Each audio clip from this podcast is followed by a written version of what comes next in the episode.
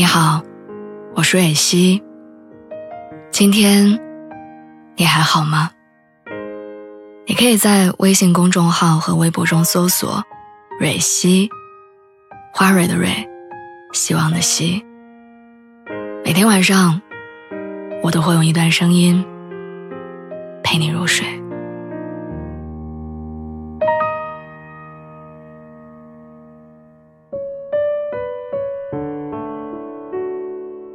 前段时间，我在微博上看到了一个热搜话题，问：得知前任结婚是一种什么样的感受？下面有几千条评论，有人说，原来有人真的瞎了的话。比起如鲠在喉的纠缠，我更欣赏一别两宽的洒脱。既然分开了，说再多也都是无用的，与其憎恨着对方过去的种种，让自己陷入痛苦。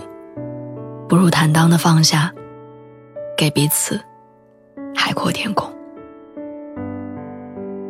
时常会在网上看到各种冤冤相报的故事，分手之后撕扯、纠缠、诋毁、谩骂，总会有一方因为被伤害、被辜负而不愿轻易的放开对方。总有人傻傻的以为我过得不好，也不让你过得好，就是报复。但实际上，那些较量。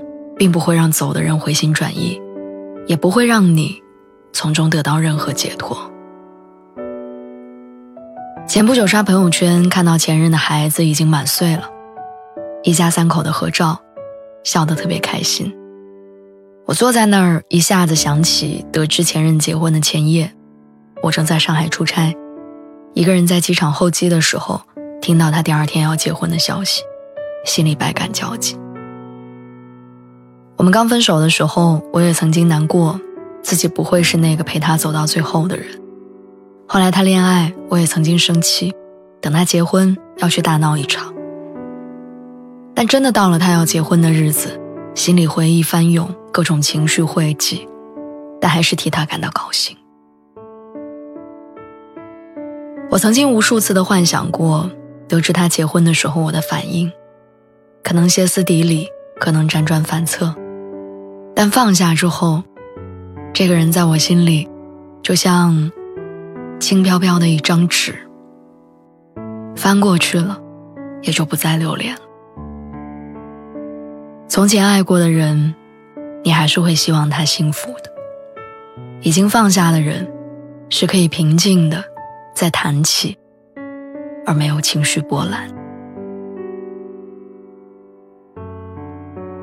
网易云音乐里有一首歌叫做《该》，下面的评论里有一个女孩写道：“希望他最后娶一个像我一样的姑娘，这样他就能一直记住我。但又害怕他最后会娶一个像我一样的女孩。如果像我，那为什么不是我？刚分手的时候，我们会给自己做足假设，没有他的日子。”我是不是寸步难行？如果他比我先恋爱了，我一定痛苦的无法自拔。如果有一天我在街头跟他偶遇，我是该大方的打个招呼，还是装作不认识的擦肩而过？当时间一长，所有你过去在意的事情，其实都变得没那么重要。你发现，就算一个人，你也可以把日子过得很好。等时间再长一点儿。你会在看电影的时候想起你们曾经的争吵，那些后来觉得不值一提的小事儿，曾经让你们吵得不可开交。